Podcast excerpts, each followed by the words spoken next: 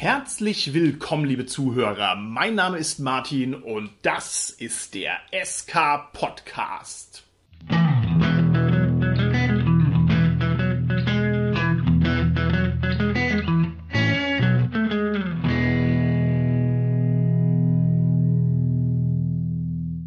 Die heutige Folge ist eine besondere Folge und zwar, weil sie als direkte Verlängerung der Folge 152 zu verstehen ist. Und in der Folge 152 haben wir den Artikel von Frank Heller über den Zustand des Rollenspiels im Jahre 2008 und über seine Perspektive auf die Zukunft genauer untersucht. In dieser Folge haben wir den Artikel auseinandergenommen, haben ihn auf seine Kernthesen reduziert und haben versucht, abzuklopfen, wo der Frank überall recht hatte, wo er vielleicht nicht ganz 100% recht hatte und wo sich zukünftige Entwicklungen ergeben haben, die er aus seiner damaligen Perspektive noch gar nicht wahrnehmen konnte. Jetzt müssen wir uns natürlich den Vorwurf gefallen lassen, dass unser Vorgehen ein bisschen eitel ist und ein bisschen herablassend und ein bisschen selbstgefällig. Denn jeder kann mit einem Abstand von zehn Jahren herkommen und kann sagen, haha, da ist aber ein Fehler passiert und diesen Makel, den müssen wir natürlich korrigieren. Und unser erster Ansatz war, dass wir jetzt hergehen und sagen, so im Rahmen des SK Podcasts machen wir unsere eigene Bestandsaufnahme, was das Rollenspiel angeht und machen unsere eigene Zukunftsperspektive, auf das dann unsere Epigonen dereinst mal sagen können, uh, der SK-Podcast, hier hat aber ganz schön daneben gelegen. Ursprünglich war der Plan, dass wir also so eine Folge produzieren. Jetzt haben wir da noch ein bisschen drüber nachgedacht und sind zu dem Schluss gekommen, dass es ebenso eitel wäre, denn was wissen wir denn schon vom Rollenspiel? Nichts. In unseren Augen ist es sehr viel ergiebiger, wenn wir statt unsere Privatmeinung kundzutun, stattdessen einen bunten Strauß von Rollenspielschaffenden befragen, die sich in ihrer jeweiligen Perspektive möglichst deutlich unterscheiden, sodass am Ende ein multiperspektivisches und dadurch sehr viel dichter gezeichnetes Bild des Zustands und der Zukunft des Rollenspiels entsteht. Mögen sich da die einzelnen Positionen auch unterscheiden, so trägt es unterm Strich nur zur Dichte des Eindrucks bei und ist dementsprechend möglicherweise besonders erhellend. Aus diesem Grund haben wir uns bemüht, dass wir Rollenspielschaffende vors Mikrofon bekommen, die sich durch zwei Eigenschaften auszeichnen. Zum einen durch eine besondere Perspektive, die so nicht ohne weiteres eingenommen werden kann. Es wird dann im Folgenden gleich klar werden, was wir damit meinen. Und zum zweiten durch eine besondere Höhe der Kompetenz, die sich daraus ergibt, dass diese besondere Perspektive schon über einen besonders langen Zeitraum eingenommen wird. So wie einzelne Verse zusammengenommen im Idealfall ein Gedicht ergeben, so soll aus den einzelnen Perspektiven auf unser Hobby und auf dessen Zukunft im Idealfall ein ganzes Sonett aus Perspektiven entstehen. Zum Auftakt ist es mir eine ganz besondere Ehre, denjenigen am Mikrofon zu haben, der für die vorangehende Folge überhaupt verantwortlich war. Es ist selbstverständlich kein geringerer als der legendäre Frank Heller, der nicht nur seinerzeit der Chefredakteur der ebenso legendären Cthulhuiden Welten war, sondern der auch fast eine Dekade lang Chefredakteur von Cthulhu war. Frank Heller ist aber nun lange noch nicht beim alten Eisen abgelegt. Nein, keineswegs. Er ist stattdessen auch tätig für diverse andere Cthulhuide Produktionen, unter anderem bei Systematas oder bei Ulysses. Hat auch das ein oder andere Abenteuer geschrieben. Ist generell immer ein gern gesehener Berater, was Cthulhu angeht. Ich meine, ich habe seinen Namen gerade eben erst in Munchkin Cthulhu gelesen und wer sich in Munchkin einschreiben kann, über den braucht man kaum mehr ein Wort zu verlieren. Und aus diesem Grund nun bühnenfrei für den Beitrag von Frank Heller. Mein Artikel war ja hier schon mal Gegenstand und diesmal möchte ich selber als Autor des Artikels einmal zurückblicken auf die Szene jetzt und aber auch einen Ausblick wagen. Damals, als ich den Artikel geschrieben hatte, das war im Herbst 2008, da konnte man den Eindruck haben, wir werden immer weniger, die Szene dreht sich nur noch um sich selbst, wir hatten kaum neue Leute auf Conventions, man hat kaum neue Gesichter gesehen. Die Leute kannte man alle schon zum Gratis-Rollenspieltag, der dann irgendwann ins Leben gerufen wurde. Da kamen auch immer nur so die üblichen Verdächtigen, das Cthulhu Support Team, mit dem ich damals zu tun hatte. Hatte man den Eindruck, die supporten sich mehr selber als andere. Und ähm, ja, wir hatten halt außerhalb unseres eigenen Dunstkreises kaum Außenwirkung. Rollenspiele waren ja auch nur im Fachhandel vertreten. Und es gab halt so ein paar Versuche, aus diesem Dunstkreis auszubrechen. Zum Beispiel mal die Idee mit dem Herr der Ringe Rollenspiel. Hatte Pegasus mal überlegt, Kinowerbung zu schalten, aber es wäre immens teuer gewesen. Das wäre halt begleitend auch zu den Herr der Ringe Filmen gewesen, also zum dritten Film. Und wir haben ja bei Cthulhu selber mit dem Hexer von Salem Rollenspiel mit Wolfgang Holbein zusammen versucht, in den Buchhandel reinzukommen, ja, und da also mehr Außenwirkung zu erzielen, haben wir allerdings feststellen müssen, dass nur wenn man etwas mit Wolfgang Hohlbein macht, man noch lange nicht im Buchhandel landet, sondern da die entsprechenden Vertriebswege braucht, die wir dann leider auch nicht hatten oder nur eingeschränkt hatten. Wie auch immer, jedenfalls damals war so der Eindruck, wir werden halt jetzt alle älter und solange es uns noch gibt, gibt es auch Rollenspiele, aber vielleicht schläft das auch irgendwann mal ein. Also nicht in nächster Zeit, aber irgendwann. Ja, und kurz nachdem ich diesen Artikel da äh, lanciert hatte, kam eigentlich auch schon die Trendwende mit den sozialen Medien, mit dem Crowdfunding. Das insbesondere ermöglichte ja Leuten, die früher von Verlag zu Verlag getingelt sind und nicht untergekommen sind mit ihren Sachen, was nur als absolutes Nischenprodukt in Winzauflagen mal irgendwo selber produziert haben, jetzt wirklich professionell und äh, mit einer festen Finanzierung ihre Sachen auf den Markt zu bringen, die Kreativität Zeit hat das unheimlich fördern können. Und es sind Blogs entstanden, Podcasts, YouTube-Kanäle und das Ganze halt weniger von den Verlagen als aus der Szene. Die Szene ist, die sowieso schon immer aktiv war und voller guter Leute steckt, die hat sich jetzt nun wirklich entfaltet und auf die Weise eben aber auch Zielgruppen erschlossen, die wir vorher überhaupt gar nicht erreichen konnten. Und das alles für wenig oder gar kein Geld. Also da hat ja ein richtiger Sturm ist da losgebrochen. Dazu kommen noch die Let's Play-Sachen so dass jeder wirklich jetzt mal sich angucken kann, was ist denn eigentlich Rollenspiel, wie funktioniert das? Oder auch sich inspirieren lassen kann, wenn er schon Spielleiter ist, wie machen das eigentlich andere? Und also so einen Austausch, den gab es ja vorher gar nicht. Und habe mich in dem Zusammenhang daran erinnert, André Wiesler, der ja leider vor ein paar Jahren verstorben ist, der hatte 2004 war es, glaube ich, schon mal so ein Video lanciert, 23 Minuten, was ist Rollenspiel, wo man so eine Spielgruppe am Tisch hat. Das Ganze aber im Sinne so eines Lehrfilms mit begleitendem Text und immer wieder das Bild eingefroren und Erklärung. Das ging ja schon so in die Richtung von, wir zeigen euch mal im Film, was Rollenspiel ist, aber es ist natürlich, denke ich, das, was jetzt gemacht wird, dass man einfach einer coolen Spielrunde zuguckt. Das zündet nochmal mehr. Also jedenfalls äh, Pen and Paper floriert jetzt und wenn ich mal einen Ausblick wagen darf, also ich glaube nicht, dass sich das groß ändern wird in den nächsten zehn Jahren. Also der einzige Grund, warum sich das überhaupt mal ändern könnte, wäre, wenn die Leute, ja, die nächste Generation sozusagen irgendwann feststellen würde, Pen and Paper Rollenspiel, das ist einfach nicht unser Ding. Ich hatte das so ein bisschen befürchtet, als da diese Verkaufszahlen auch sich immer schlechter entwickelten bis 2008, dass da vielleicht auch die Online-Rollenspiele ein Thema sind, dass die Leute einfach die nächste Generation einfach eine andere Art von Rollenspiel bevorzugt als Pen and Paper. Eine, wo sie halt mehr äh, geboten kriegen, weniger sich selber kümmern müssen, äh, keine Termine vereinbaren müssen, da reingehen können, wann sie Lust haben. Aber das hat sich ja überhaupt nicht bewahrheitet, diese Befürchtung. Sondern äh, wenn man mal rückblickt, Rollenspiele gibt es ja Pen and Paper seit 46 Jahren und es gab so viele technische und auch gesellschaftliche Änderungen seitdem und Entwicklungen. Und alles hat das Rollenspiel mitgemacht und auch aufgegriffen, so dass man doch, denke ich, sagen kann, das äh, gibt keinen Grund, warum das nicht so weitergehen sollte und auch das Rollenspiel sich immer weiterentwickelt, aber eben bestehen bleibt, Pen and Paper. Und ich glaube, dass es wahrscheinlich auch einfach ein Grundbedürfnis des Menschen befriedigt, nämlich sich mit anderen persönlich auszutauschen und dabei Geschichten zu erzählen und Geschichten zu erleben. Das haben im Zweifel schon die Steinzeitmenschen an ihrem Lagerfeuer gemacht. Und das machen die Menschen immer noch gerne. Und ich glaube eben daher, das ist das Erfolgsgeheimnis von Pen and Paper miteinander mit Fantasie eine Geschichte erzählen. Deshalb alles gut, auch in zehn Jahren wird es gut aussehen.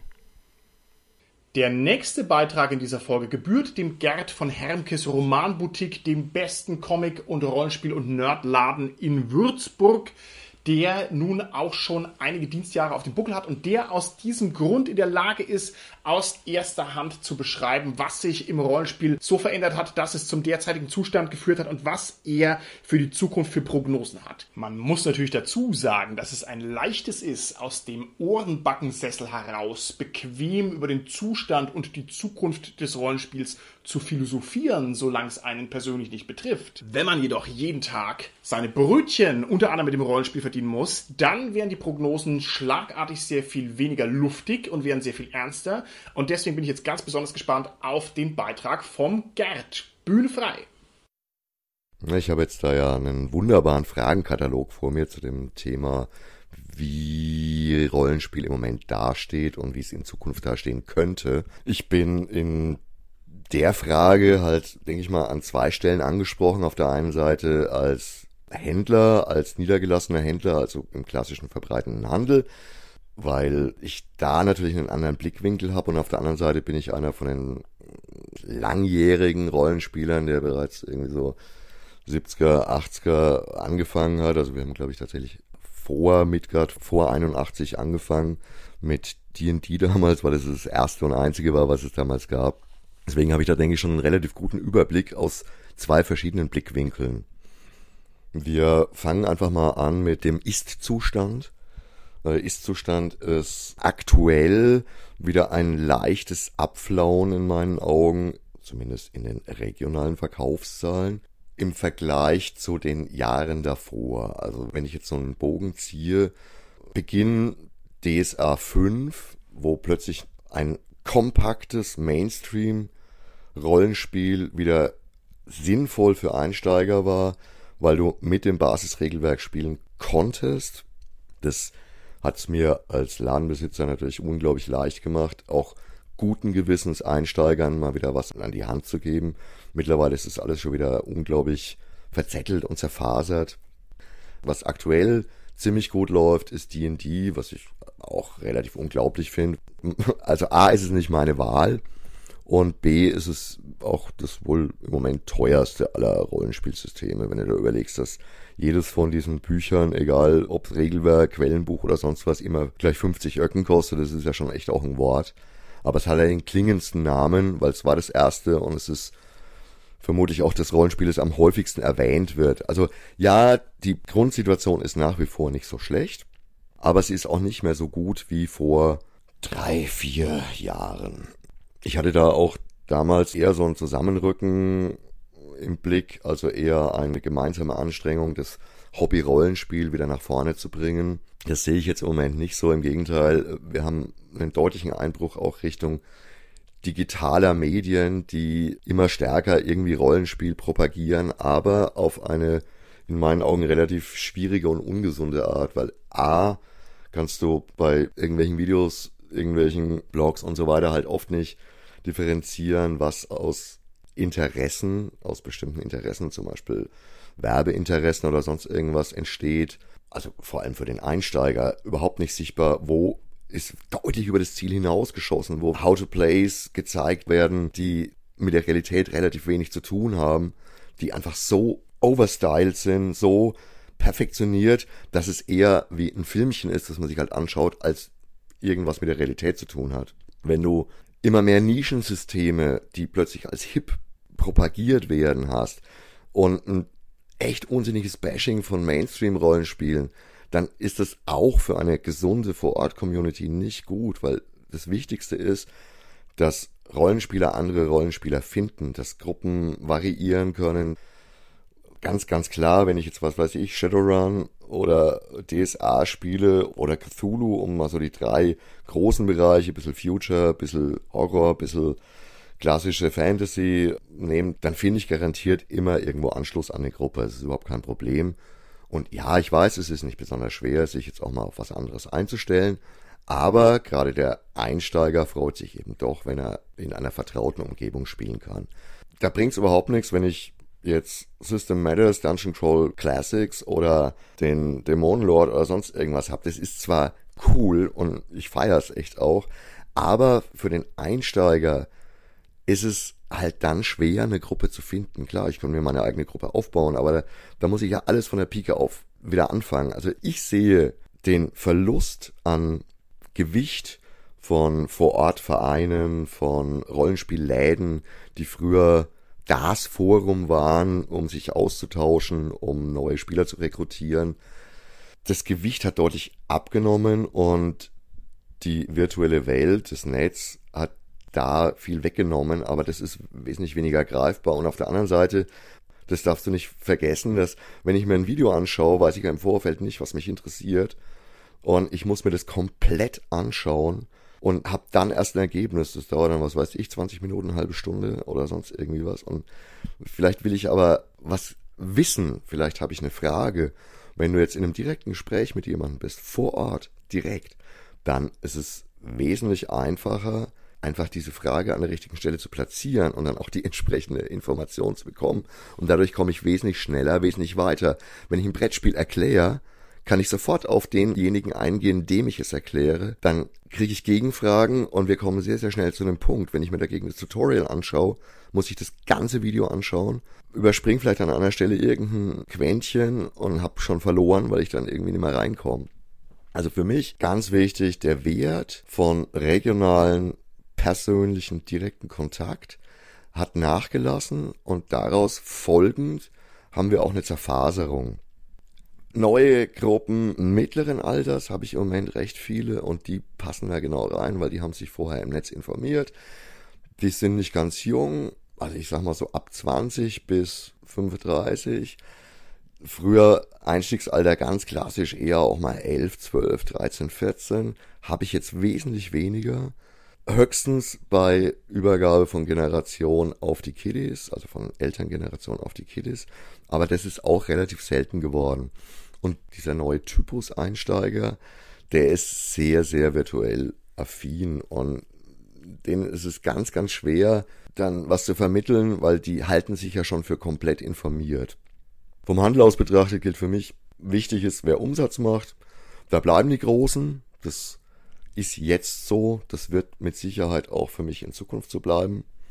Wenn ich so über die momentane Landschaft an Produkten drüber blicke, dann ja, mich interessiert wirklich in erster Linie, wie entwickeln sich die großen Systeme gerade sehr, sehr schade, dass das neue Sharon so ein extremes Bashing erlebt, verstehe ich auch nicht ganz genau, weil ich finde es jetzt auch nicht schlechter oder besser als die Systeme davor. Wir sind ja auch nicht systemabhängig. Ein gutes Rollenspiel kannst du machen mit einer Münze oder einem einzelnen Würfel und viel Fantasie. Deswegen reicht meiner Meinung nach für jeden Spieler auch aus jedem Bereich vielleicht das passende Rollenspiel, wenn ich jetzt gucke, was für Einflüsse da jetzt im Moment irgendwie aus dem Netz kommen, dann gibt's natürlich ein paar große Namen. Ja, das sind mir aber eigentlich wirklich egal, weil Rollenspiele für mich ist und bleibt was Privates und jede Gruppe muss ihren eigenen Stil finden, kann sich Anregungen holen bei Menschen und sollte meiner Meinung nach auch mehr Wert auf ihr Spiel legen als auf das, was andere sagen, sollte sich das ist verkaufsuneinträglich, aber kann sich meiner Meinung nach auch mit je Genre, mit einem System durchhangeln. Und ich brauche da nicht irgendwie tausend abweichende Geschichten. Das ist echt irrelevant.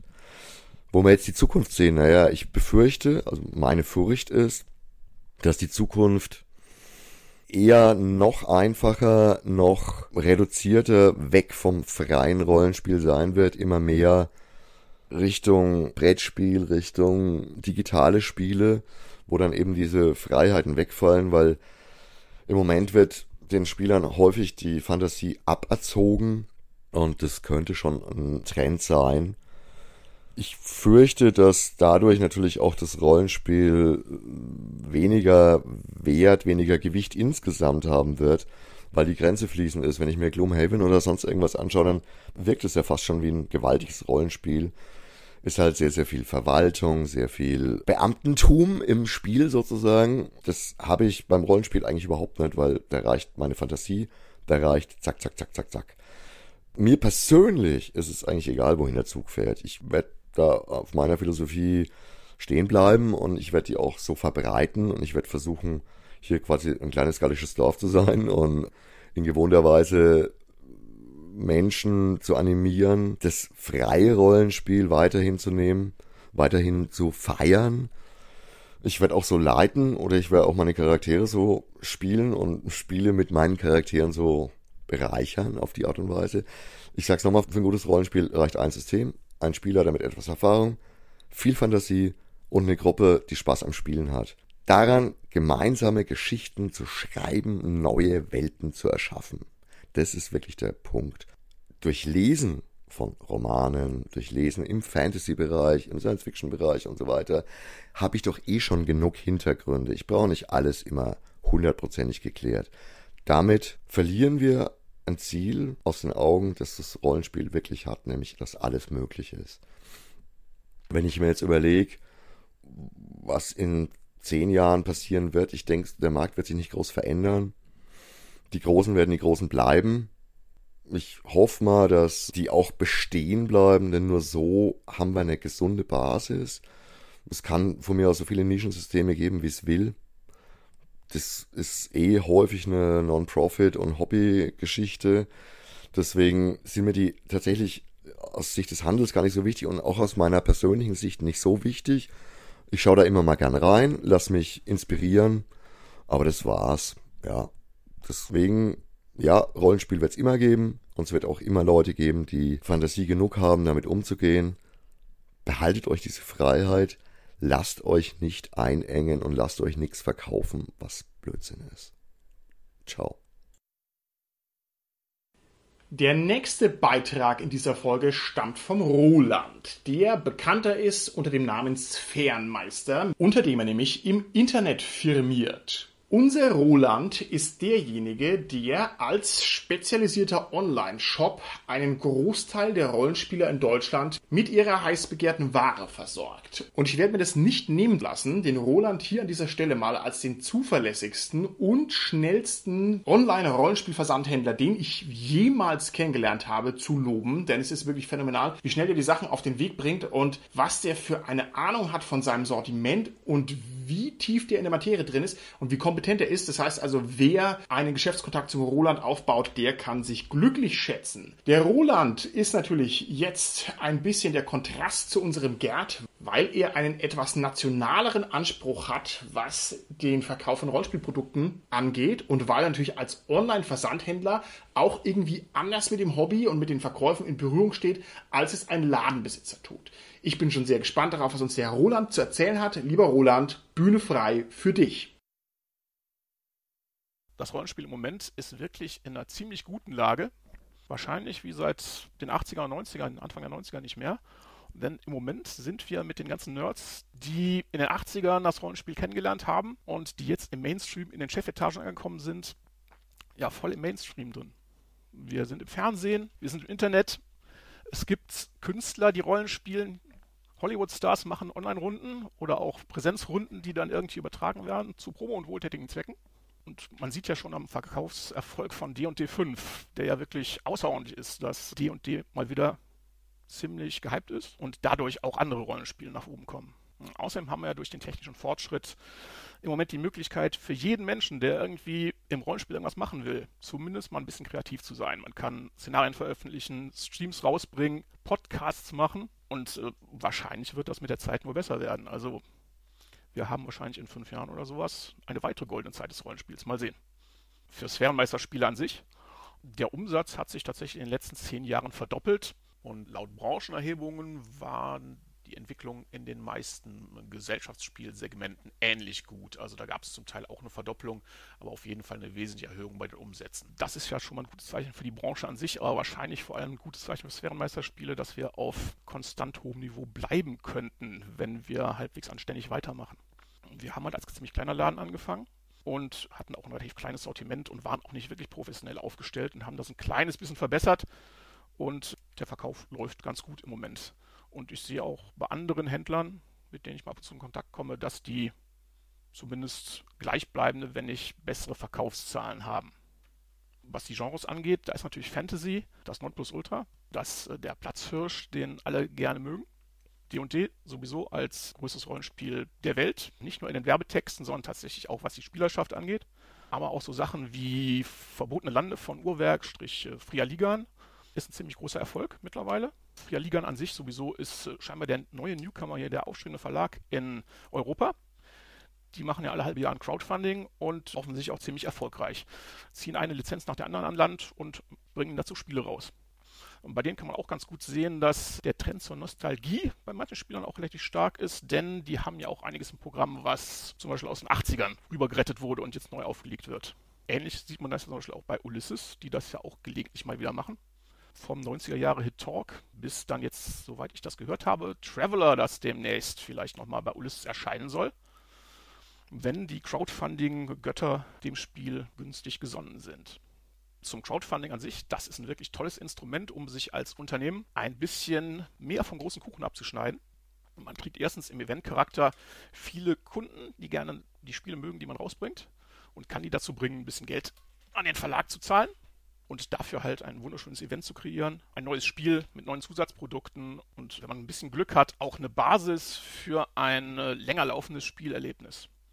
Es gab zum Beispiel bei Evil Head mit ihrem Fatecore Crowdfunding haben die halt den Druck der Bücher finanziert und seitdem zumindest einige Jahre davon gelebt, dass sie halt die äh, Ergänzungsbücher rausgebracht haben.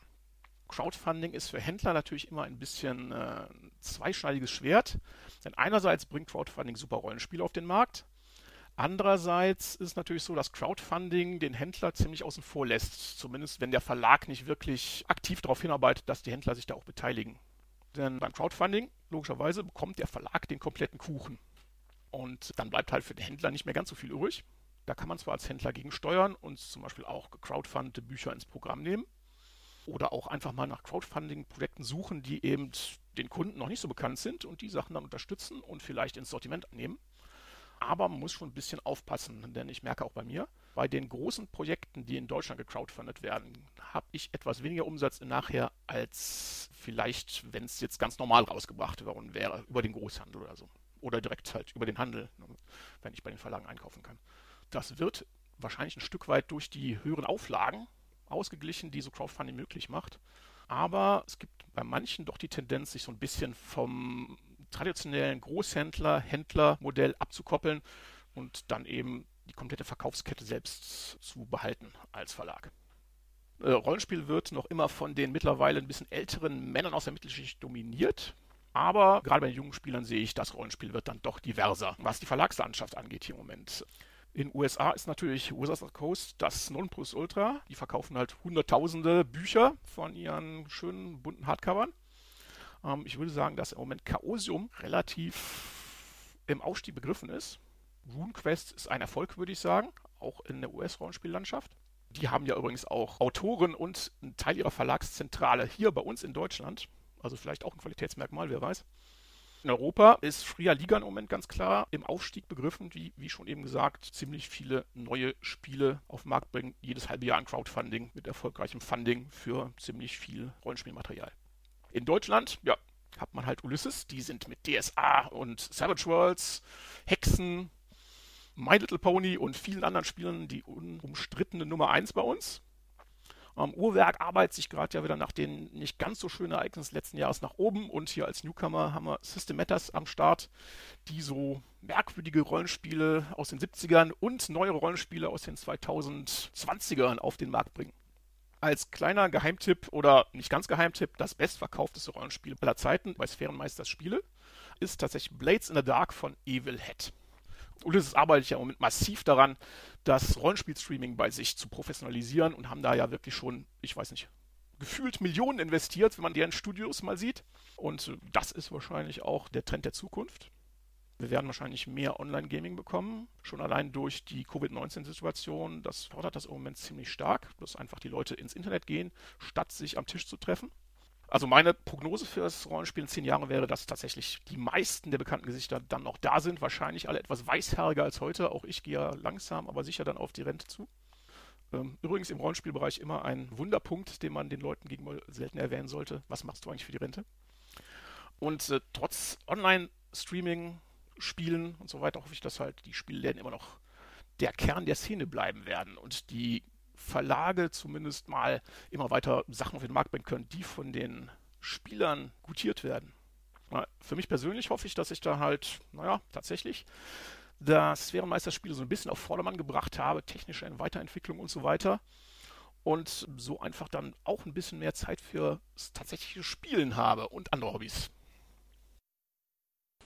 Der nächste Beitrag zum Zustand und zur Zukunft des Rollenspiels stammt von System Matters, einem unserer erfolgreichen deutschen Rollenspielverlage. Und die Idee dahinter ist natürlich glasklar. System Matters steht uns hier Rede und Antwort gerade in ihrer Funktion als Verlagsleute. Das heißt, als Macher, die richtig Verantwortung für ihre Produkte haben, die ihre Künstler koordinieren müssen, die verstehen müssen, wie der Markt funktioniert. Und zwar nochmal so ein bisschen aus einer anderen Perspektive, als es jetzt die reine Händler tun. System Matters sind schon öfters im SK Podcast zu Gast gewesen. Es sind selbstverständlich jederzeit gern gesehene Gäste. Ich bin sehr gespannt, wie System Matters den Zustand des Rollenspiels einschätzt und welche Prophezeiungen sie in Bezug auf seine Zukunft abgeben. Bühne frei für System Matters.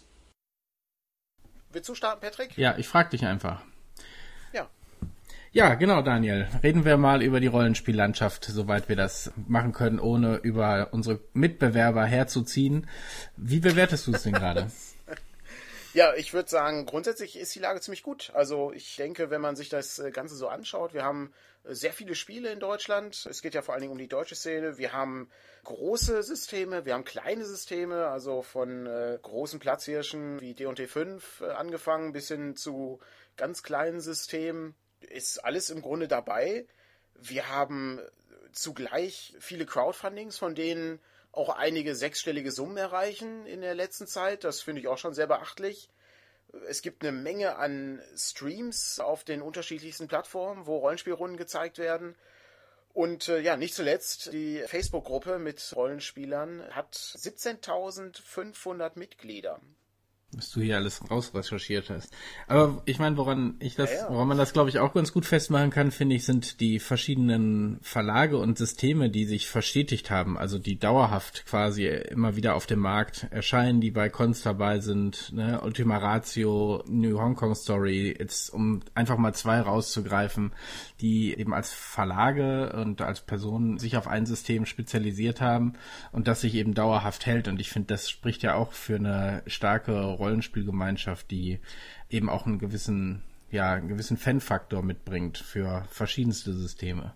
Ja, das stimmt. Also wir haben ja ungefähr so zehn Verlage in Deutschland. Also konstante sich, äh, Verlage, ne? Also genau, konstante Verlage, die sich auch nicht nur mit Rollenspiel beschäftigen. Also so ungefähr, also alle Leute, die den Podcast hören, werden die Verlage wahrscheinlich aufzählen können. Da sehe ich also nicht das Problem. Wir sind ja relativ jung, also wir haben jetzt hier im September feiern wir fünfjähriges Bestehen, sind also auch noch nicht allzu lange dabei.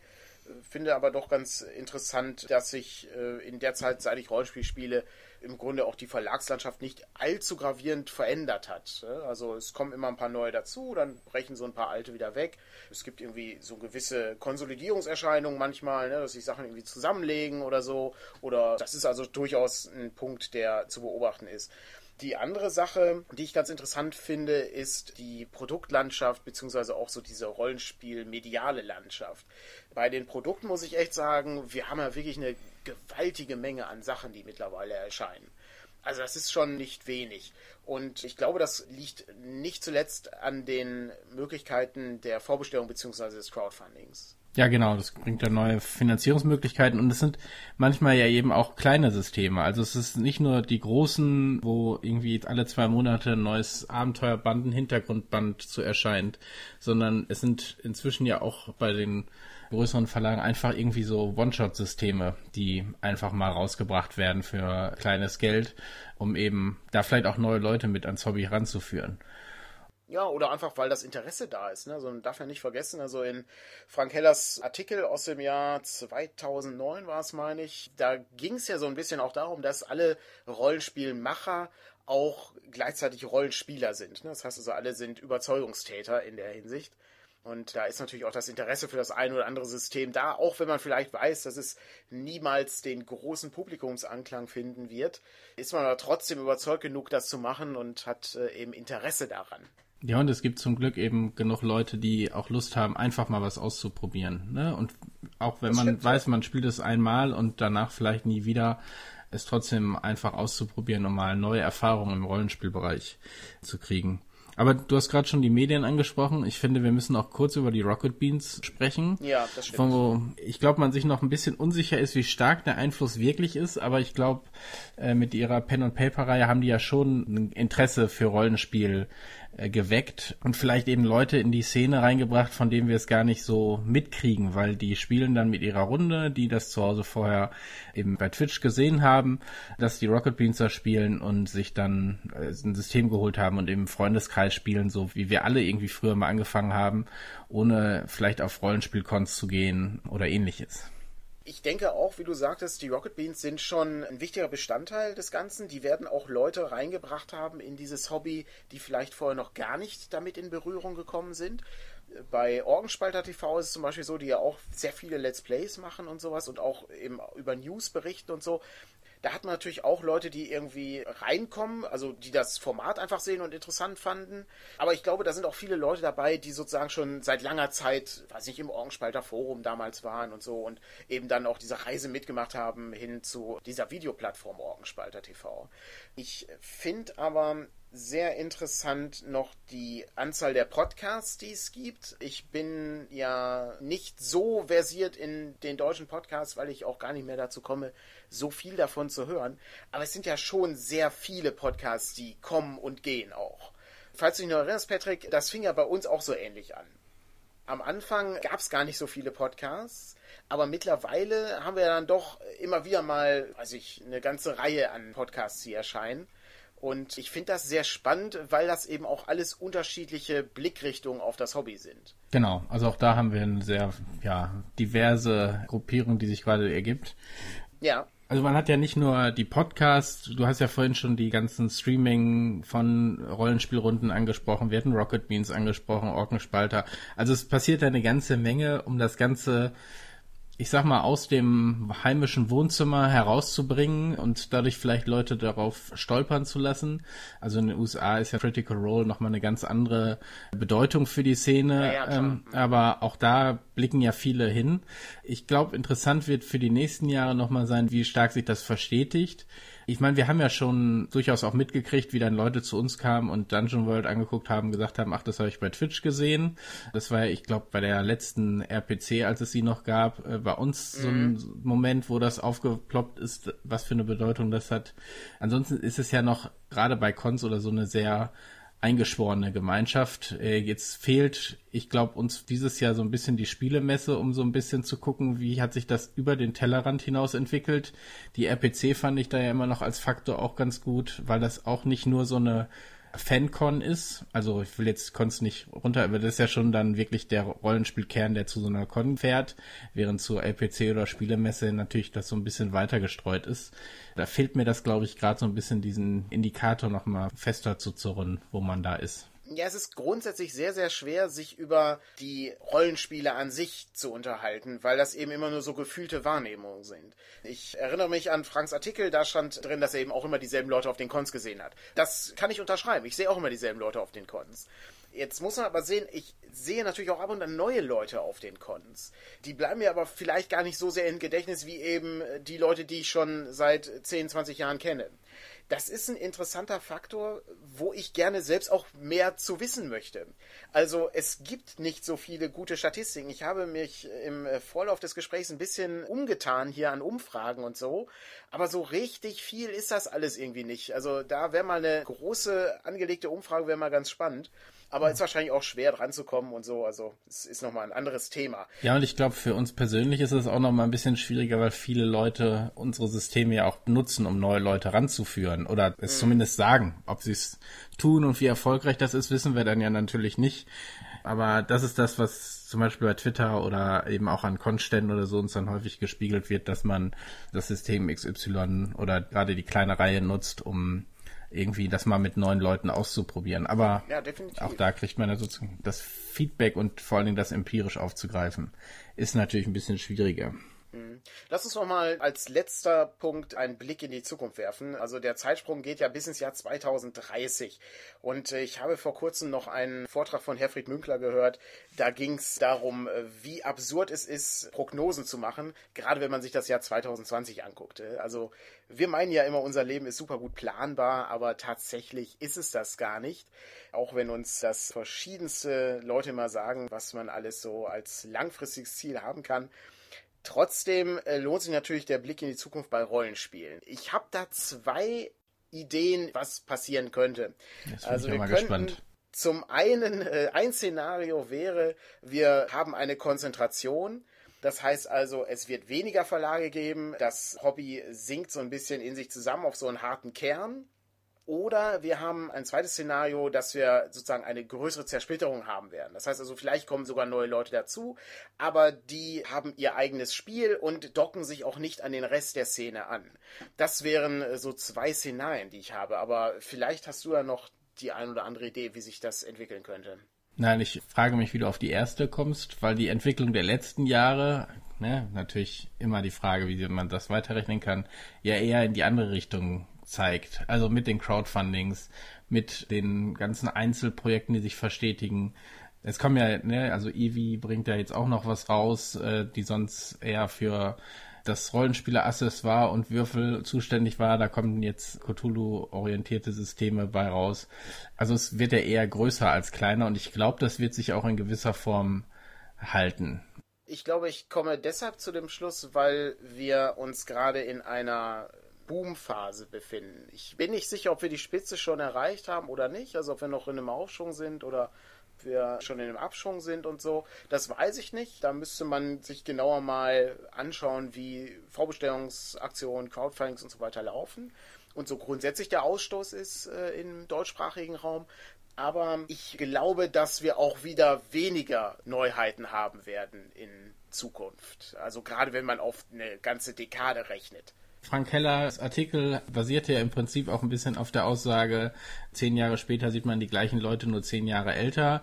Der mhm. große Vorteil für die Rollenspielbranche ist ja im Prinzip die Leute, die vor 20, 30 Jahren mit Rollenspiel irgendwann angefangen haben als Schüler, Studenten und wenig Geld haben, sind jetzt wohlhabender. Also von daher fließt, glaube ich, auch eine ganze Menge Geld in die Branche und das ermöglicht eben auch kleinen Verlagen das. Jetzt muss man natürlich gucken, wie sich das entwickelt, wie sich so Rollenspielalter und Rollenspiel der Gruppierung quasi entwickeln und ob vielleicht irgendwann der Moment kommt, wo man sagt, wo wirklich viele sagen, ich habe mein Rollenspielregal überfüllt mit Systemen, die ich nicht spielen kann. Ich muss jetzt mal auf die Bremse treten. Ja, ich glaube, es ist nicht absehbar. Ich glaube, was trotzdem noch bleiben wird, das war ja sehr lange so eine Diskussion, diese Papier versus digital. Da ist mein Eindruck eigentlich schon, dass das Papier sich halten wird. Da sehe ich jetzt irgendwie auch keine große Gefahr. Ich glaube, der digitale Bereich wird stärker werden. Also die spannende Frage ist, wie viel wird sich noch in Sachen ich nenne es jetzt mal als Synonym für eine ganze Branche, so Roll20, Fantasy Grounds und ähnliche Systeme. Wird es da irgendwann vielleicht auch eine Konsolidierung geben auf ein System, was dafür irgendwie Marktmacht bekommt äh, oder sowas? Ich glaube, das ist nochmal eine interessante Entwicklung in den nächsten Jahren, wo ich auch noch keine Prognose zu abgeben will, aber ich glaube, dass das allein schon durch die Webtechnologien, die ja immer weiter getrieben werden, nochmal was Neues bringt da ist im Grunde das Jahr 2020 als Corona-Jahr auch wahrscheinlich ein Motor, um sowas genau. auch voranzutreiben. Ne? Also man hat ja dann doch sehr viele Online-Runden, auch Online-Conventions gehabt und so weiter. Ich würde gerne schließen äh, mit den Gedanken, den auch Frank in seinem Artikel hatte, der nämlich nicht falsch ist und den man sich auch immer wieder mal vergegenwärtigen sollte. Die Grenze zwischen Leuten, die Rollenspiel machen und äh, die, die Rollenspiel spielen, ist nicht so groß. Also im Grunde sind wir als Community das Rollenspiel und alle zusammen äh, tragen sozusagen auch dieses Hobby hier am Leben. Und das ist so ein bisschen wie Leute, die Schallplatten hören. Also auch da gibt es Leute, die sagen, ach, was soll ich mir Schallplatten hören, ist doch Quatsch, ich habe hier einfach Spotify und das reicht. Aber es gibt eben Liebhaber, die sowas dann haben, die eben auch ihre eigenen Zeitschriften haben, die ihre eigenen Conventions haben, die ihre eigenen Foren haben und Treffen und Verkaufsplattformen und so weiter. Und es ist eben so, es ist ein kleines Hobby, was durchaus äh, immer wieder die Möglichkeit hat, eben neue Leute anzuziehen. Und ich glaube auch, dass das so bleiben wird. Also dafür ist dieses Hobby dann doch zu interessant und auch zu einzigartig in seiner Form. Aber am Ende sind wir, glaube ich, alle irgendwie dafür verantwortlich, dass dieses Hobby auch überlebt. Ja, du hast gesagt, das war das Schlusswort, da kann ich ja jetzt nicht mehr sagen. Alles klar. Ja, dann danken wir mal schön für die Einladung und freuen uns auf weitere interessante Gesprächsbeiträge, die jetzt kommen werden. Genau. Ganz herzlichen Dank an System Matters. An dieser Stelle schließe ich mich ganz kurz selber an und werde in wenigen Worten meine persönliche Prognose für das Jahr 2030 formulieren. Ich denke, dass im Jahr 2030 der Einfluss der Verlage noch weiter abgenommen haben wird. Und zwar deshalb, weil ich der Meinung bin, dass die Möglichkeiten des Self-Publishings noch sehr viel stärker wachsen werden und eine noch viel größere Rolle spielen werden, als sie es jetzt schon tun. Ich glaube weiterhin, dass es bis zum Jahr 2030 unglaublich phänomenale Artefakte von Fan-Einzelprojekten geben wird, wo man zurückschauen wird und wo man sagen wird, wow, hier hat jemand Rollenspielfilme produziert oder hier hat jemand ein riesengroßes Rollenspielregelwerk unentgeltlich veröffentlicht. Sowas werden wir auf alle Fälle sehen, einfach weil genau wie beim Self-Publishing die Möglichkeiten, sich hier zu engagieren, noch zunehmen werden. Ich denke, dass auch im Jahr 2030 die D&D-Iterationen den Markt dominieren werden. Das bedeutet, dass man auch im Jahr 2030 noch in einer Mehrzahl der Rollenspiele ein Charakterblatt hat mit Eigenschaften, dass man Schwierigkeitsgrade an- oder überwürfelt, dass man Lebenspunkte runterknüppelt. Also ich glaube, das wird sich im Kern nicht verändern. Was sich verändern wird, ist, dass D&D seine Marktmacht noch ausbauen wird und dass das in meinen Augen vor allem zu Lasten von DSA gehen wird. Meine Vermutung gründet sich vor allem darauf, dass ich glaube, dass der anglophone Markt den deutschen Markt noch stärker in die Zange nehmen wird, als er es jetzt schon tut. Der deutsche Rollenspielmarkt ist ein bisschen ein U-Boot in der internationalen Szene und ich glaube, diese Sonderstellung, dieser Sonderweg, der wird sich nicht mehr durchhalten lassen, einfach weil die internationale Szene und die Fähigkeit der Leute, englische Produkte zu konsumieren und die Gewöhnung an englische Medien, ich denke jetzt hier im Jahr 2020 vor allem natürlich an YouTube, was in 2030 da sein wird, weiß ich nicht, aber das wird auf alle Fälle noch zunehmen. Ich glaube, und das soll meine abschließende Prognose sein, dass das Online-Rollenspiel, also das heißt, das Rollenspiel nicht zu Hause im Wohnzimmer, sondern das Rollenspiel, das Menschen in der Zukunft miteinander vernetzt, obwohl sie sich nicht im selben Raum aufhalten, dass das in zehn Jahren unglaublich viel einfacher zu handeln sein wird. Wir werden in zehn Jahren sehr viel bessere Tools haben. Die ganze Clunkiness wird komplett weg sein. Ich glaube, dass alles sehr viel smoother sein wird zu diesem Zeitpunkt. So, und wer geglaubt hat, dass meine lächerliche Prognose das Schlusswort dieser Folge ist, der hätte nicht weiter fehlen können. Denn es ist mir gelungen, den Übervater, den Guru und das Universalgenie des deutschen Rollenspiels hier bei uns wieder mal ans Mikrofon zu locken. Und wer könnte das anders sein als der einzigartige Hartmar von Wieser, der uns bereits monumentale Interviews gegeben hat, die nach wie vor so hörenswert sind wie am allerersten Tag. Ich möchte nicht durch mein Gerede die Sendezeit verschwenden, die eigentlich dem Hardmode zur Verfügung steht. Und deshalb bleibt mir nur gespannt darauf zu warten, was uns der Hardmar erzählen wird zum Zustand und zur Zukunft des Rollenspiels. Und ich sage an dieser Stelle Bühne frei für den Hardmar. Ja, wie sieht das Hobby aktuell derzeit aus? Das muss ich ganz gezielt zuerst einmal unterscheiden zwischen dem internationalen amerikanischen Markt und dem deutschsprachigen Markt. International hat sich Rollenspiel eindeutig etabliert. Wizard of the Coast gibt an, dass sie 12 bis 15 Millionen Spieler alleine in den USA haben. Bei solchen Zahlen muss man immer ein bisschen vorsichtig sein, weil natürlich Verlage gerne gut dastehen bei sowas. Aber als Vergleichswert haben wir zum Beispiel alleine auf Twitch schauen 9 Millionen User jährlich zu, wie Leute D&D spielen. Das ist doch ein Richtwert sozusagen. Dazu kommt Pathfinder, also die Open License Variante, die sich nach 2010 besser verkauft hat als D&D. Das heißt, wir können vielleicht davon ausgehen, dass wir die Zahl vielleicht sogar noch verdoppeln können, zumal ja noch sehr viele andere Rollenspielsysteme dann auch noch dazukommen. Das heißt, dass D&D in den USA wahrscheinlich ungefähr bei 5% der Bevölkerung angekommen ist, so dass es zumindest mal damit Kontakt gehabt. Und das ist natürlich eine ganz beeindruckende Zahl. Der wesentliche Grund dafür ist, dass D&D den Generationswechsel geschafft hat. Das Spiel ist jetzt praktisch über 40 Jahre alt aber aktuelle Zahlen sind, 40 Prozent der Spielenden sind jünger als 24 und nur ein Viertel ist älter als 35. Und die Tatsache, dass sie die Älteren ab 35 überhaupt das Kategorie nennen, sagte schon sehr deutlich aus, wie jung der Markt ist. Das hat natürlich sehr geholfen. Noch als neuen Boom zum Beispiel finde ich das neue Star Wars Rollenspiel hat deutlich funktioniert. Das arbeitet mit anderen Würfeln und einem etwas flexibleren Mechanismus, also einem erzählerisch flexibleren. Und das hat halt über die Sogwirkung von diesem Franchise äh, wieder ein paar Leute dazugebracht. Im Kontrast dazu ist der deutschsprachige Markt, naja, düster. Nicht so düster wie vor zehn Jahren, aber um das mal wieder in Relation zu setzen, als wir angefangen haben, Mitte der 80er Jahre, war das schwarze Auge, hat kurzfristig ungefähr Auflagen so in der Größe von 200.000 gehabt. Wir haben damals aus Marketinggründen Zahlen von bis zu einer Million Spieler behauptet. Das halte ich für übertrieben. Aber Tatsache ist, dass das zumindest eine sechsstellige Reichweite gehabt hat damals.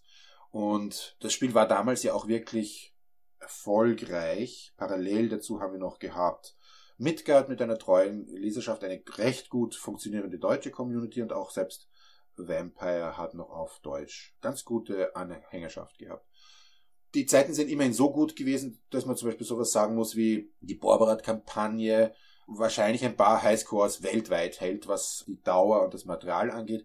Die Anzahl der Module, die bei DSA erschienen sind, hintergrundbeschreibend, habe ich mehrfach gelesen als Angabe, dass es das auch ein Weltrekord ist, weil die amerikanischen Welten typischerweise nicht so viele immer wieder Abenteuer und äh, Romane und Materialien zu der gleichen Welt herausschieben. Also wenn man es danach aufteilt, hat Aventurien möglicherweise da den Weltrekord sogar gehalten. Also es liegt bestimmt also nicht am kreativen Output, sondern es liegt halt einfach auch daran, dass es bei uns letztlich nie aus einem Nischenhobby herausgekommen ist.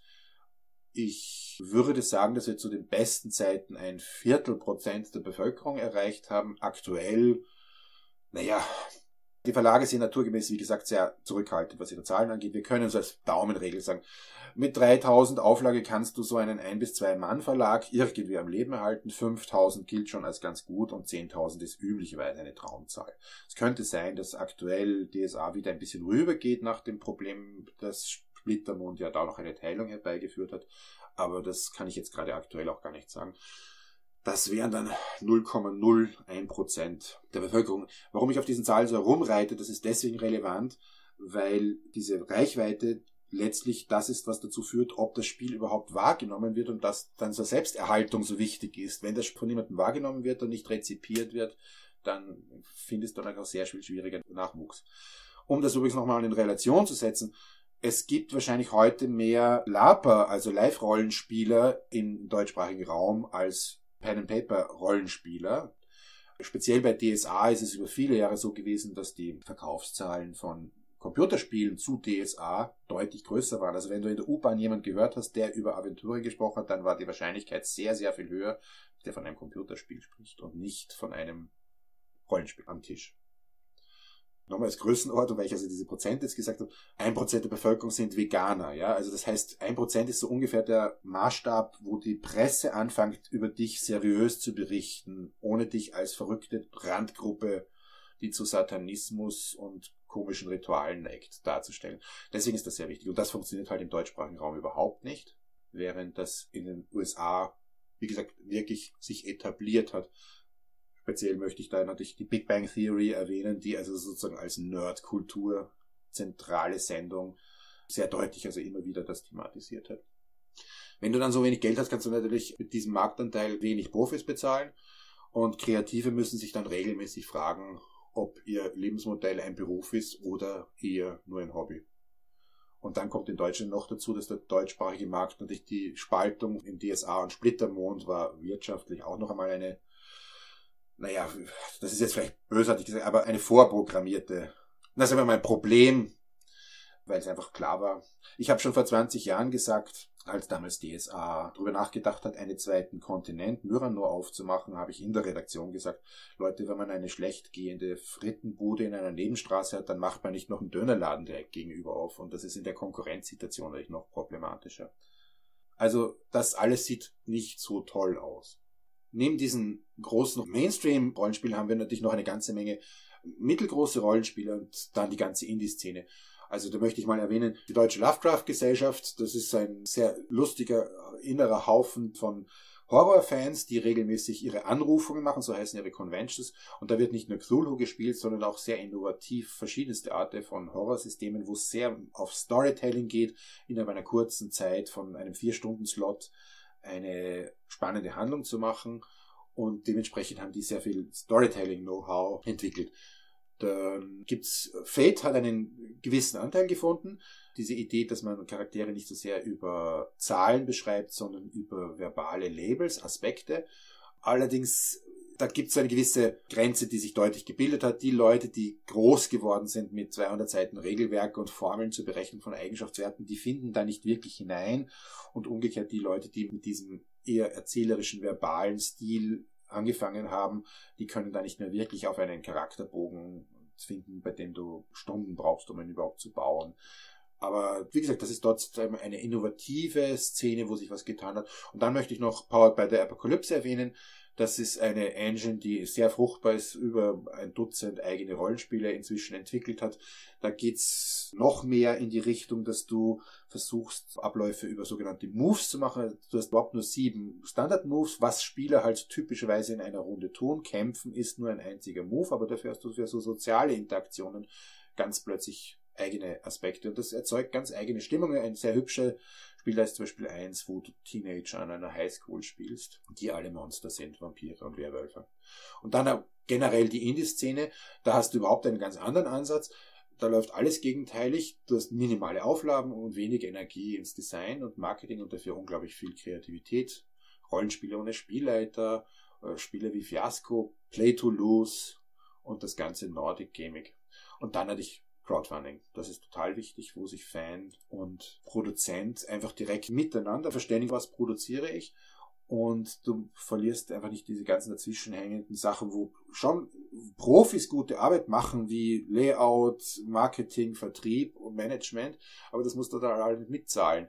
Bei Crowdfunding können sich die beiden wirklich verständigen miteinander, was sie voneinander haben wollen und das führt dann zu einer extrem innovativen Situation. Und da explodieren ja auch manchmal irgendwelche Kickstarter oder auch Patreon zum Beispiel ist so eine Art Mentoring-System, wo du als Mäzen einen Künstler sponsern kannst. Das funktioniert sehr gut. Was die Zukunft angeht, hat die ja gerade sehr brutal angefangen. Die Corona hat uns sozusagen sowohl unsere Kommunikation wie unsere Kreativität ja gezwungen, online stattzufinden. Und das passiert auch im Rollenspiel. Da geht eine ganze Menge plötzlich, was eigentlich schon vorher da war, was auch teilweise genutzt wurde, aber einfach jetzt viel massiver passiert. Der Nachteil von einer Online-Runde ist natürlich, dass das nie so intim wird. Du verlierst viele von den intimen Signalen, Körpersprache und Feinheiten und du brauchst dann sehr viel mehr Disziplin vom Gesprächsrhythmus. Aber der Vorteil ist, du musst plötzlich nicht mehr mit den gleichen fünf Leuten aus Hintertupfingen spielen, sondern kannst dir Spiele auf der ganzen Welt zusammensuchen, die wirklich, ähm, teilweise über Plattformen, die deine eigenen Interessen nach Filtern wirklich besser beantworten. Und dazu kommt, wenn du schon am PC sitzt, kannst du als spezielles Spielleiter die ganze Software plötzlich viel einfacher einbinden. Kartengeneratoren, Videos einbinden. Also ich habe jetzt schon ein paar Runden gehabt bei Orkenspalter TV zum Beispiel, kann man sogar sehen, wo ich im Hintergrund, während ich spreche, ein, ein Friedhof ist oder Blitze zucken in einer alten Burg, weil du einen Hintergrund über Greenscreen-Technik einblenden kannst da tut sich einfach ganz viel und das ist ja nur der Anfang. Also das, was ich da jetzt anspreche, wenn da jetzt erstmal wirklich Leute dann, die damit aufgewachsen sind oder Profis das einbinden anfangen, gibt da ganz großartige Kombinationsmöglichkeiten. Generell Augmented Reality halte ich für den zukünftigen Trend wir haben, wir haben jetzt schon so Situationen zum Beispiel gehabt, wo du einfach mitten in einer Spielrunde plötzlich zu den Spielern sagst, na dann google doch mal. Also wenn du zum Beispiel Urban Fantasy spielst oder irgend sowas, als Autor benutzt du ja sowieso Sachen, die in der Realität da sind und fängst dort dann an zu spekulieren und zu fantasieren. Und das ist total aufregend für den Spieler, wenn er dann eben zum Beispiel plötzlich den Wikipedia-Eintrag wirklich einbringen kann in die Sache, weil es sein Charakter ja auch tun würde. Oder ganz krasser Fall, Du kannst mit Google Maps und Satellite kannst du plötzlich auf eine Location von oben zoomen, kannst aus der Satellitenperspektive in eine drohnenartige Perspektive um die Location herumfahren und dir das anschauen. Das ist für Spieler, die, sagen wir mal, taktischer spielen, natürlich total aufregend. Wenn du einen Shadowrun Run auf irgendeine reale Location machst, ist das total spaßig für die Spieler, wenn sie sich das wirklich vorher anschauen können. zum Beispiel gerade eine Runde gehabt, da habe ich als Museumsführer für Spieler, die ich nicht gesehen habe, die online mit mir gespielt haben, die offizielle Führung des Guggenheim Museums genutzt. Das heißt, ich habe eine 3D-Führung auf einer Plattform benutzt, über eine Plattform wie Discord eingebunden oder Zoom was. Und die Spieler konnten mit mir gemeinsam durch das Guggenheim Museum gehen. Also das heißt, die kommen da in einen Bereich, wo die Augmented Reality einfach anfängt plötzlich Sachen zu ermöglichen. Und das ist vollkommen klar, dass das einfach je jünger die Spieler sind, desto mehr sind sie damit aufgewachsen und desto mehr werden sie davon mitbringen. Und wenn die älteren, geistig offenen da schon mit so vielen Ideen daherkommen, dann wird das natürlich bei den jüngeren ganz krasse Auswirkungen haben. Stell dir mal nur vor, was du zum Beispiel als Spielleiter für Möglichkeiten hast, wenn du einen Vocoder benutzen kannst und plötzlich nicht mehr den Troll sprechen musst, dass er eine tiefe Stimme hat und einen lästigen kleinen Goblin spielen musst, sondern der Vocoder mit einer voreingestellten Synthesizer-Variante ermöglicht dir einfach mit verschiedenen Stimmen zu sprechen. Und jetzt, wo die Deepfake-Möglichkeiten da sind, zum Beispiel um Videos zu fälschen, kannst du dann zum Beispiel dir natürlich eine virtuelle Maske im Internet aufsetzen. Das heißt, meine Mitspieler erleben überhaupt nicht mehr mein Originalgesicht und meine Originalstimme, sondern bereits eine von mir selbst gebaute Maske mit Interaktion zum Beispiel. Das heißt, vielleicht erfährt mein Mitspieler in Oklahoma und der andere in Finnland oben überhaupt nicht mehr, dass ich ein Mann bin, weil ich eine Elfe spiele zum Beispiel. Das heißt, da lösen sich die gesamten Bereiche von Person weitgehend völlig auf und du kannst wirklich noch viel mehr sozusagen in deine virtuelle Persönlichkeit hineinfließen. Das halte ich auf jeden Fall für richtungsweisend. Dann auf der Hardware-Seite wie gesagt, Lab und Rollenspiel wachsen zusammen. Kürzlich haben wir letztes Jahr ein Mini-Lab gemacht. Das haben wir kombiniert mit Lasertag und Artemis. Lasertag ist ein kommerzieller Anbieter, bei dem du mit Infrarot Waffen aufeinander ballerst und der Sensor registriert, ob du getroffen worden bist. Und Artemis ist eine Software zur Simulation einer Brücke eines Star Trek-artigen Raumschiffs.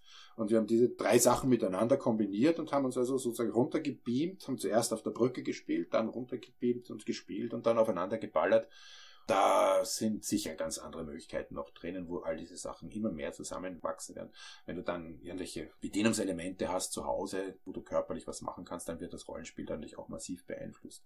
Und ich denke, das wird dann auch das klassische Pen and Paper Spiel natürlich beeinflussen, weil irgendwann bist du es dann halt einfach gewohnt, dass jeder am Tisch mit dem Handy irgendwie eingreifen kann. Ich sehe immer häufig jetzt Würfelsimulatoren statt Würfeln zum Beispiel. Oder ähm, Leute, die einfach ein Notebook offen haben, wo dann Material halt einfach viel besser reingebracht wird. Ich persönlich habe das Glück, in einer Spielrunde mit einem riesigen Bildschirm zu sitzen. Ein Freund, der einen riesigen Bildschirm hat, wo im Hintergrund dann halt plötzlich die Landschaftsaufnahmen oder die Personen in Kino-Leinwandbreite sozusagen daherkommt. Das ist schon sehr cool. Und das wächst dann mit dem Cosplay natürlich auch noch zusammen. Die nächste Generation ist total gewohnt, sich selbst zu stylen. Seit sie zehn oder zwölf sind, setzen sich die vor die Kamera und schauen, wie sie gut aussehen können, wie sie wirken können und bearbeiten das. Und dementsprechend wird es da immer mehr Apps und Add-ons und Plugins geben, um das sozusagen irgendwie zu beeinflussen. Und da muss uns auch mal bewusst sein, dass die modernen Blockbuster-Filme, so vor allem die Superheldenfilme und die Science-Fiction-Filme, werden ja praktisch nur noch vor das Greenscreen gespielt. Und diese Technologie sickert natürlich herunter. Also wie gesagt, du hast zum Beispiel bei Zoom kannst du schon eine Greenscreen-Technologie kostenlos im Hintergrund minimal benutzen und da wird in nächster Zeit sich ganz spannende, wirklich innovative Schritte sein. Ja, generell Vorhersagen, ich halte mich an die Regel, Vorhersagen sind schwierig, vor allem wenn sie die Zukunft betreffen. Also das Rollenspiel wird sich ganz bestimmt weiterentwickeln oder gleich bleiben, je nach deiner Definition. Die Leute, die heute Mainstreaming spielen, werden weiterspielen. Die jetzt 45-Jährigen werden in 10 Jahren genauso spielen wie jetzt. Die werden noch ein bisschen weniger Zeit haben und dafür das noch ein bisschen mehr konsumieren. Das gibt den Verlagen wieder die Möglichkeit, zuverlässiger kalkulieren und publizieren zu können. Ich glaube, dass das eine recht gute Symbiose ist, die recht stabil sein sollte. Die hat halt kein Wachstumspotenzial. Aber dahinter kommt ganz deutlich eine Welle von Leuten und für die wird sich alles ändern. Vieles von dem, was wir jetzt als Rollenspiel betrachten, wird dann einfach ganz anders definiert sein. Eine Sache, die ich auf jeden Fall kurz ansprechen möchte, ist, wir müssen uns natürlich im Rollenspiel mit der allgemeinen gesellschaftlichen Entwicklung mit solchen Themen wie Rassismus, Sexismus und Cultural Appropriation auseinandersetzen. Das passiert einfach aber ich finde, dass gerade Rollenspieler ja da eigentlich recht gut aufgestellt sind, weil wir ja von Natur aus Empathie praktizieren und Diversity im extremsten Sinn, weil wir stellen uns ja vor, in vollkommen verschiedenen Körpern zu stecken und versuchen die Empathie dafür zu entwickeln, wie würde sich denn ein Zwerg fühlen, wie würde sich denn eine Elfe fühlen, wie würde sich denn ein Wesen fühlen, wo die Kategorie Geschlecht zum Beispiel überhaupt kein Thema ist. Wir können auch weitgehend gut gerade am Tisch auch mit Menschen zusammenspielen, wo Ableism kein Thema mehr ist, weil es einfach nicht mehr so wichtig ist, in was für einem Körper du in der Realität steckst, weil du dir was vorstellst. Also vereinfacht gesagt, wir Rollenspieler müssen die Welt retten, wir werden das auch tun weil wir einfach diejenigen sind, die alternative Welten durchgespielt haben und die meiste Erfahrung haben damit. Und ich glaube, dass wir da wirklich echt konstruktiv und produktiv was beisteuern können. Und das wird das sicher sich, wie gesagt, sowohl auf der Unterhaltungsebene wie dann auf der gesellschaftlichen Ebene gegenseitig sehr beeinflussen. Da bin ich vollkommen optimistisch. Das Rollenspiel ist einfach kreativ und cool.